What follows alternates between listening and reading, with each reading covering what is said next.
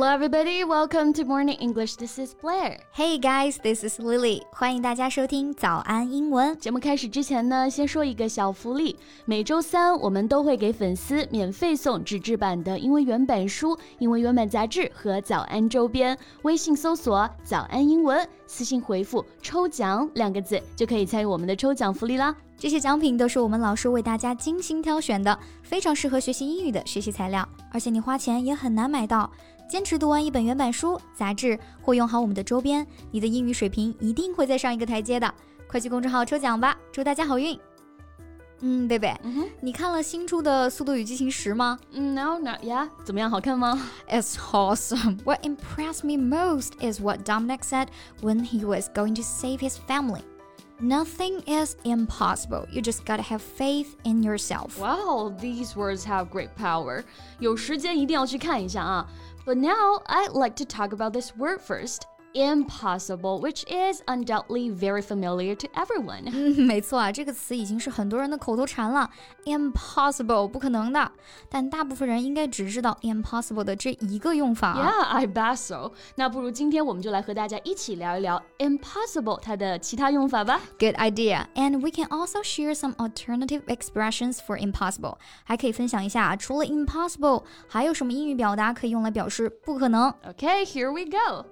那今天的所有内容都给大家整理好了文字版的笔记，欢迎大家到微信搜索“早安英文”，私信回复“加油”两个字来领取我们的文字版笔记。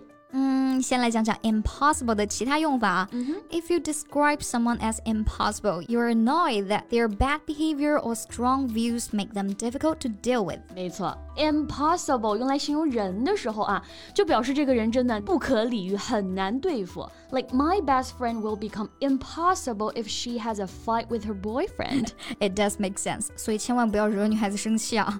Anyway, I am impossible when I'm exhausted. 我要是特别累啊，没有休息好，也会有点喜怒无常、不可理喻的。Yeah, I got you. And if I encounter an impossible situation, especially when it comes to work, 我也会变得有点急躁啊，就不可理喻。嗯，就一定要把这件事解决完了才会舒服一点。Right. An impossible situation. Here, impossible is used to describe something that is extremely difficult to deal with or solve. 用来形容某件事啊，某种情况很难对付，很难解决。没错，而且 the 加 impossible 还可以当做名词来使用啊。For example, she is expected to do the impossible。那在这里的 impossible 啊，就表示不可能的事儿。嗯，所以 impossible 一共有四种用法。不可能的，形容人不可理喻的，形容事情啊很难解决的。还有 the impossible 可以做名词表示不可能的事儿。Right, good summary. Now let's come to the alternative expressions for the common usage of impossible. Well, the first one that strikes me is out of the question. 一定要注意啊。 out of the question，这里的 the 千万不能漏掉了。嗯，out of the question 这个表达非常好用啊。同样呢，它也是表示不可能的。You know, I want to travel abroad, but the vacation is out of the question because I am really busy this year. 话别说太早嘛，还是可以期待一下的。And another example, if you are a girl under 18 years old and you want to stay overnight at your friend's home, then you call your mom to seek her approval. You might get the answer Out of the question. 太真实了啊，绝对是不允许在外面过夜的。提到了 question 这个单词，哎，我还想到了一个表达，哎。be no question of doing something. It means to be no possibility that something will be done. 嗯，没错啊，六幺八是要来了吧？Yeah. There is no question of not buying anything. 这根本就不可能不剁手啊。However, I have made a decision to only spend 500 yuan on that day. Fat chance，你自己听听这话可能吗？嗯，这句 fat chance 真的还让我有点认清现实啊，确实不太可能，对不对？So fat chance means that you certainly do not think that something is likely to happen. 没错，fat chance 从字面去理解的话，胖胖的机会，按理说应该是指机会很多，但是这里呢用作反语反讽哈，表示几乎没有可能。像我呢是不可能戒掉奶茶的，fat chance I will quit milk tea。这个自我认知还是非常清晰的啊。Well，再来给我们讲几个 fat 的反义词吧。 啊，你是想说 slim chance 这个短语吧？Although fat and slim are antonyms, The meanings of fat chance and slim chance are basically the same. 对，都表示机会很渺茫，可能性很小啊。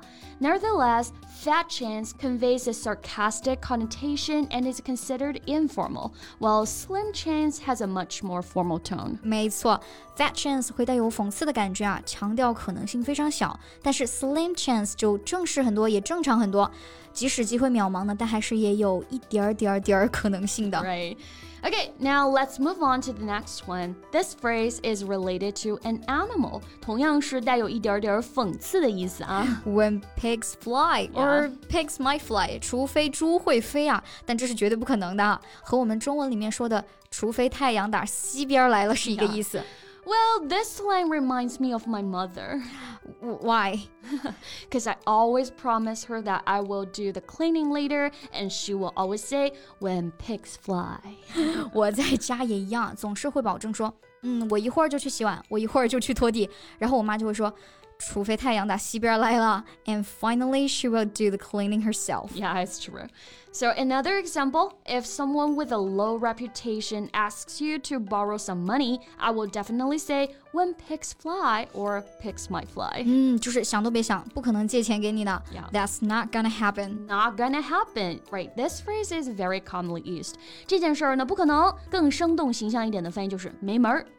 yes, you want to go have a fun without finishing your homework? It's not gonna happen.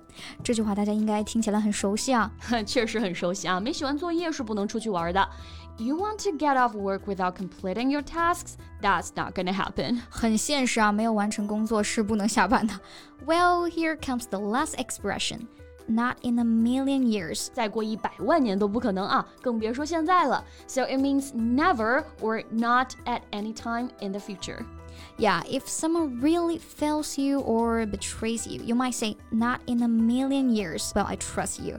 表示啊，我再也不可能相信你了。嗯，强调时间再也不可能，现在不可能，未来也不可能。Not in a million years will I dance, cause I don't have the talent. But you do have a talent for singing. 贝贝唱歌可是非常好听的。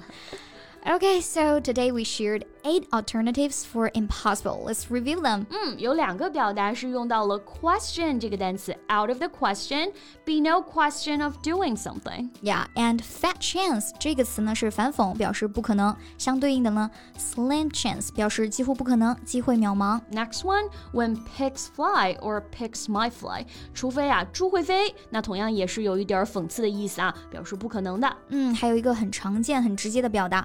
not gonna happen，不可能，没门儿。